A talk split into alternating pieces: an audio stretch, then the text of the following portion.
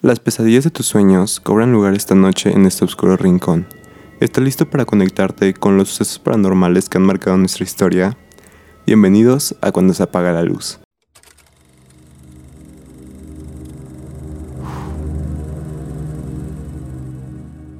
Pues amigos, eh, oficialmente estamos en el segundo capítulo de la temporada. Antes para los que no me conozcan, yo soy Gael Reyes y pues yo estoy presentando aquí con ustedes el podcast.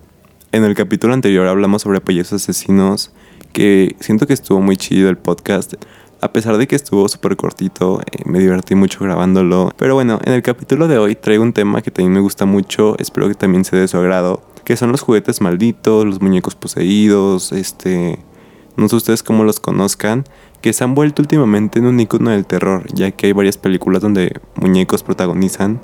Por ejemplo, la película de Chucky, la película de Annabelle y de hecho, eh, de este tema dije, ay, voy a hablar de este tema porque me estaba acordando de que hubo una época donde se viralizaron varios videos de muñecos que se movían solos. Que no me acuerdo para qué año fue específicamente, pero recuerdo, bueno, tengo en mi mente un video con el que yo me tromé, que era un video de una niña que tenía una muñeca de quinceañera como, pues sí, en su brazo. Y pues la niña se estaba grabando normal y pues ya la muñeca estaba volteando para la cámara. Y en un momento de la entrevista, porque es como una entrevista, eh, la niña le hace una pregunta a la muñeca y la muñeca voltea y se le queda viendo y es como que wow, o sea, pero... Pero pues sí, este, dije, ah, vamos a hablar de los muñecos poseídos porque me estaba acordando de ese video. Y pues así fue como surgió la idea del capítulo de hoy. Pues los muñecos poseídos, como les comentaba, últimamente se han popularizado muchísimo por las películas de terror las películas de Annabelle, las películas de Chucky, en donde cada uno nos cuenta la historia de cómo un muñeco cobra vida. En la película de Chucky nos cuentan la historia de Charles Lee Ray, que es un asesino que está escapando de la policía. Y pues en estas escapadas se mete a una tienda de juguetes en donde un policía le dispara y pues no le queda más que meterse al alma de un muñeco Good Guys. Entonces pues escoge uno al azar tantos que tenía ahí en la fábrica. Y pues ya transfiere su alma y así es como empieza la película de Chucky.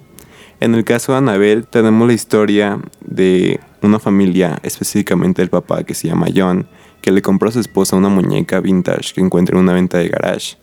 Pero una noche unos locos psicópatas de una secta diabólica entran a su casa y desde ese momento como que hay un demonio que persigue a la muñeca. Entonces pues es el que juega con las emociones de los personajes principales. De hecho, las dos películas son bastante buenas. Si no las han visto, se las recomiendo las dos. Pero bueno, en este podcast me quería centrar un poquito en las historias reales de estas dos películas, porque para los que no sabían, están basadas en hechos reales. Tanto como la de Chucky como la de Annabelle se basaron en un caso real, que se los voy a contar a continuación. Pero antes de entrar de relleno al tema de las películas, les quería platicar un poquito sobre la isla de las muñecas, que yo creo que si son de México varios de ustedes la conocen porque es una leyenda muy popular pero para los que no son de México o no saben de lo que estoy hablando en absoluto, les voy a contar un poquito la leyenda de la isla de las muñecas. Pues bueno, para empezar, la isla de las muñecas es una pequeña chinampa que se encuentra en una isla de los canales de Xochimilco, la cual fue fundada en 1950 por don Julián de Santana y se llama Isla de las Muñecas porque es una isla que alrededor hay puras muñecas colgadas. Hay una cantidad enorme de muñecas que hay ahí, realmente no sabría qué número decir de cantidades, pero hay muchas muñecas. Pero bueno, ¿cómo empieza esta historia? Porque la chinampa no siempre tuvo muñecas, o sea, las muñecas se las fue agregando el dueño, pero les voy a contar cómo estuvo eso. Pues básicamente a los costados de la chinampa una joven murió, una joven que iba de visita a los canales de Xochimilco y murió justamente ahogada en una de las esquinas de la chinampa de don Julián de Santana. Y desde ahí don Julián decía que el espíritu de esta niña siempre lo estaba persiguiendo, siempre lo estaba como asustando, y pues por esta razón, para evitar esto, para evitar que lo siguiera asustando, don Julián optó por colgar diversas muñecas que se encontraban en los canales de Xochimilco y en la basura, y pues las empezaba a colgar alrededor de su chinampa porque creía que esto iba a hacer que el espíritu de la niña se alejara. Se volvió tan famosa esta chinampa ya que atraía bastantes turistas que decían porque hay muñecas en esta isla y ellos mismos llevaban muñecas y se las daban a don Julián de Santana para que las colgara en su isla. Entonces pues la colección de Don Julián empezó aumentando y aumentando y aumentando hasta hacerse la cantidad de muñecas que hay hoy en día.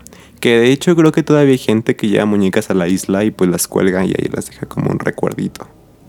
Lo curioso aquí está que en 2001 encontraron el cuerpo de don Julián de Santana justamente en el mismo lugar donde se había encontrado Gada la niña. Entonces pues estuvo muy curioso de que los dos habían muerto en el mismo lugar. Y pues se dice que algo tuvo que ver ahí el espíritu de la niña, pero pues eso es de creencias. Hasta este momento la isla de las muñecas sigue estando ahí en el canal de Xochimilco, que de hecho creo que hay bastantes como réplicas, pero hay una original que es pues la chida, la que creó don Julián de Santana.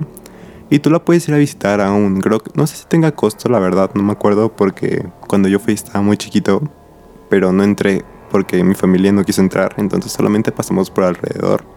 Y sí me acuerdo de ver una chinampa, o sea, una chinampa grande con una gran cantidad de muñecas. Pero pues se dice que si tú vas a la isla de las muñecas y le faltas el respeto a las muñecas o te llevas alguna, te puede tocar una maldición ya que todas están protegidas por el espíritu de la niña.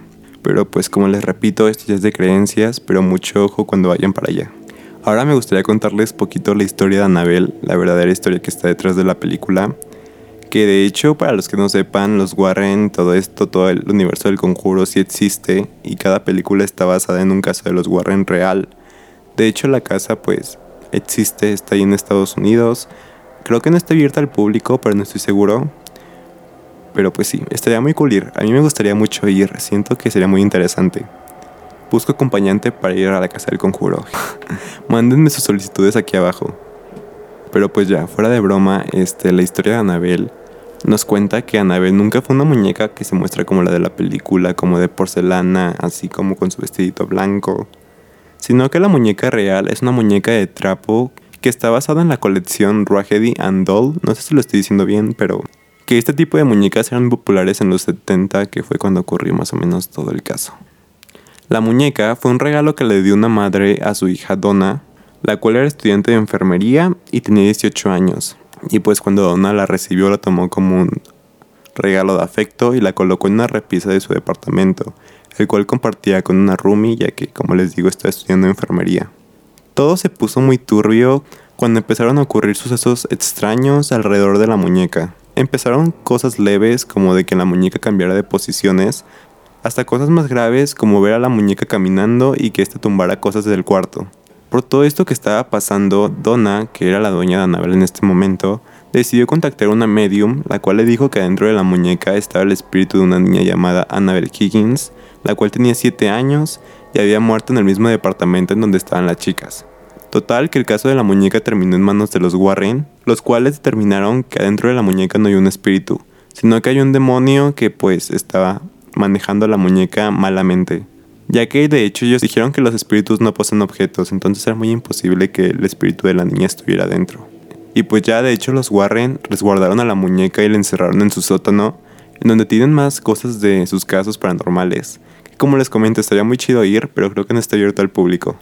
Y a lo que tengo entendido, cada mes llevan un sacerdote a bendecir a la muñeca, ya que pues yo creo que la llorada ahí se siente muy pesada. Lo único similar con la muñeca de la película es que están resguardadas en una caja de madera con un cristal y una cruz en la pared y una cruz en la puerta que es como para bendecir el lugar. Pero pues ya esto los dejo a su opinión. Este, díganme en los comentarios, manden un mensaje, díganme qué opinan de este caso. Si ustedes creen, si ustedes no creen, si ustedes les gustaría visitar a Anabel. A mí me gustaría mucho, me gustaría mucho conocerla en persona y saludarla. Ahora en la historia que se basaron para crear la película de Chucky, porque Annabelle no fue la única que está basada en hechos reales. También Chucky estuvo basado en historia real y de hecho está basada en la historia de Robert el muñeco, que se las voy a contar a continuación. Robert fue un muñeco que le regalaron a Robert Eugene Otto, el cual es un pintor muy famoso, y pues este regalo se lo obsequió una, una mujer que trabajaba para su familia. El muñeco realmente se veía muy inocente, se veía muy tierno, como no fuera a mover ningún dedo. Pero lo que realmente nadie sabía es que este muñeco estaba trabajado con vudú. La mujer que trabajaba con ellos le había hecho una magia negra para que el muñeco se desquitara con todas las personas que lo habían tratado mal. Pero hasta eso, los primeros días que el muñeco estuvo en la casa, todo estuvo súper normal. Hasta que el pintor, que era el dueño, comentó que se empezaron a mover las cosas sin ninguna razón. Se dice que las principales razones por las que el pintor se deshizo del muñeco es porque lo había visto moverse y parpadear. Total que el muñeco llegó a las manos de una mujer llamada Mite Routers, pero ella tampoco tuvo suerte ya que a su hija también el muñeco le empezó a atormentar. El muñeco terminó siendo donado al museo Fort East Martello en 1994, en donde sigue permaneciendo hasta este momento. Según los visitantes, Robert maldice a cualquiera que se atreva a faltarle al respeto o que incluso se tome una foto con él sin pedirle permiso. Así que también tengan mucho cuidado si llegan a ir a este museo. Realmente se me hace muy curioso de que los muñecos en la vida real no son como los muñecos de las películas. Pero pues me gustaría saber su opinión sobre este tema, me gustaría ver si ustedes creen o no creen que los muñecos puedan tener vida. De hecho yo he escuchado a varias personas que me han dicho que le tienen una fobia gigante a las muñecas de porcelana. No sé si algunos de ustedes que me están escuchando tenga este caso, pero personalmente a mí se me dan cositas esas muñecas. Siento que se les tiene que tener respeto. Y pues no sé, me gustaría que si ustedes han vivido alguna experiencia paranormal con una muñeca, con un muñeco, me lo manden por mi Instagram, que estoy como arroba Gael Personalmente, yo nunca he tenido un caso con muñeco poseído. Bueno, recuerdo que un día estaba, estaba haciendo un en vivo en TikTok y me empezaron a decir que un muñeco que tenía atrás se estaba moviendo. Pero ya nunca supe si fue verdad o fue mentira. El chiste es que me lo decían en varios TikToks. Eh, y pues el muñeco y lo tengo. Eh, si quieren después se los enseño. Pero ahí está. Entonces, no sé. Siento que es lo más cercano que he tenido a eso. Pero nunca me ha pasado algo bien bien. Entonces no les puedo contar como algo. Pero pues sí. Y pues este fue el tema del podcast de hoy. Espero que les haya gustado muchísimo. Ya saben que yo soy Gael Reyes y me pueden seguir en todas mis redes sociales como arroba Gael Reyes, menos en Instagram y TikTok, que ahí estoy como arroba Gael Reyes. Recuerden que cada sábado en la noche estoy subiendo nuevos capítulos del podcast para que estén al pendiente y el podcast está disponible en Apple Podcast, Spotify, eh, YouTube y Amazon Music me parece. Creo que están más plataformas, pero de esas son las que ahorita me acuerdo. Entonces pues vayan a buscar por su plataforma y checan si por ahí está. Muchísimas gracias por haber escuchado el podcast de hoy. Los veo la siguiente semana. Adiós.